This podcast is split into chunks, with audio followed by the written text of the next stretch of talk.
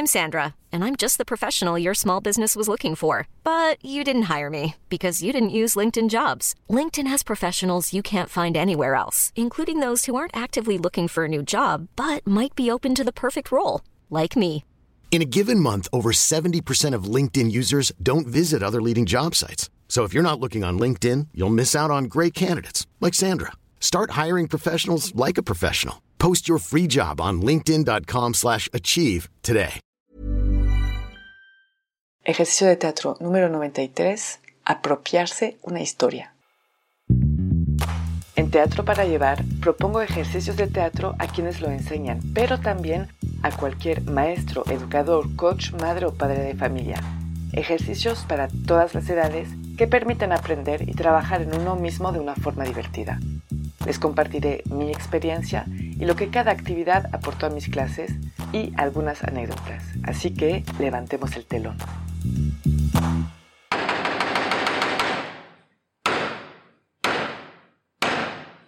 Buenos días. Para este ejercicio vamos a necesitar a mínimo dos participantes.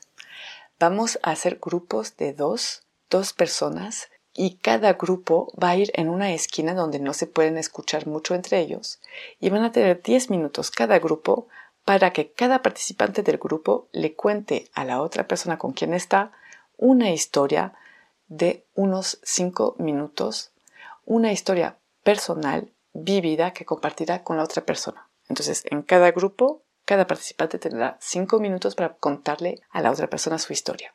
Ya que terminan, regresan y uno por uno van a pasar en el escenario y contar al público esa misma historia que escucharon, pero la van a contar como si fuera propia, en primera persona. Entonces, escuchan la historia de una persona y después la cuentan a los demás como si fuera lo que ellos han vivido. Las variantes para este ejercicio. La primera variante sería imponer un tema. Eso pues ayuda mucho a hacer más eficaz, ir más rápido y que no le piensen tanto en qué historia van a contar.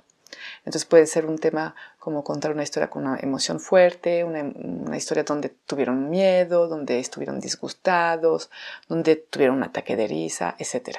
Otra variante sería de contar una historia a la primera persona, entonces hacer el ejercicio tal cual, pero la historia que cuenta la puede modificar como quiere. O sea, escucha una historia y después cuando la cuenta la primera persona puede amplificar, modificar, añadir, quitar, puede modificar totalmente hasta decir, por ejemplo, que hubo un extraterrestre que llegó en su historia.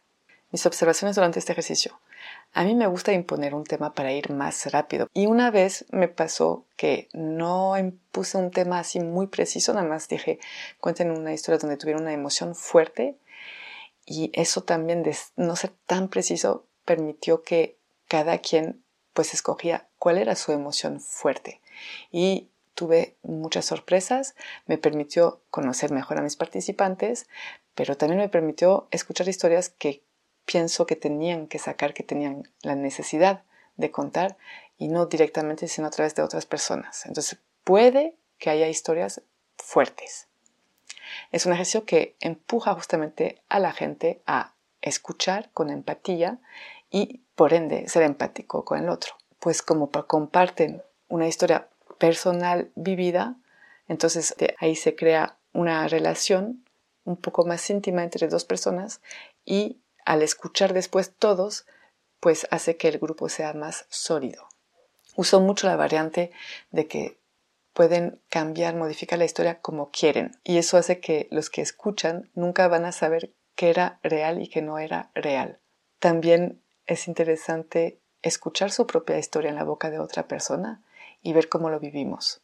Cuidado, si uno hace esa variante, contar la historia en la primera persona, nos la tenemos que creer. Tiene que hablar realmente como si lo hubiera vivido. Ya me han preguntado que si podían tomar notas mientras estaban escuchando la historia de otra persona. Yo prefiero que no, porque no es el objetivo, no es contar la historia así exacta, exacta. No, para nada, al contrario. Entonces, yo prefiero que no. A veces, si el grupo es de una cierta edad más grande, pues sí, se puede permitir. Pero yo, la verdad, prefiero que no, porque no es el objetivo. También me han preguntado si podían hacer preguntas. Igual, no es el objetivo. Yo les pido que hablen unos cinco minutos y que el otro escucha sin interrumpir. Y al final no hacer más preguntas, porque pues igual la persona que cuenta cuenta lo que quiere contar y nunca sabemos qué preguntas se puede hacer. Entonces yo prefiero evitarlo. Cuidado, precisar que la persona que cuenta una historia a otro participante tiene que desarrollar una narrativa con personajes, con situaciones, no solo decir, ah, pues el día que tuve más miedo fue cuando me caí ah, de la montaña esquiando. No, tiene que dar contexto, dónde estaba, qué pasó, eran vacaciones, con quién estaba y que cuente la situación con una verdadera narrativa, dando los detalles necesarios. Las palabras claves para este ejercicio son contar una historia, la escucha y la encarnación. Es todo para este ejercicio y yo les digo hasta muy pronto.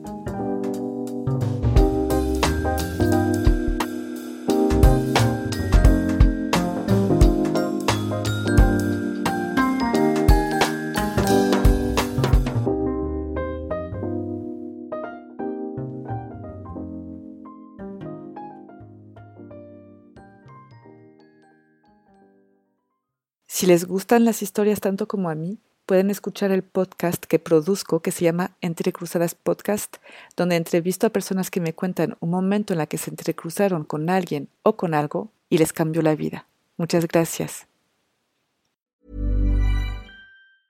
Hi, I'm Daniel, founder of Pretty Litter. Did you know cats tend to hide symptoms of sickness and pain? I learned this the hard way after losing my cat, Gingy. So I created Pretty Litter, a health monitoring litter that helps detect early signs of illness by changing colors, saving you money and potentially your cat's life. Pretty Litter is veterinarian developed, and it's the easiest way to keep tabs on your fur baby's health right at home. Go to prettylitter.com and use code ACAST for 20% off your first order and a free cat toy. Terms and conditions apply. See site for details.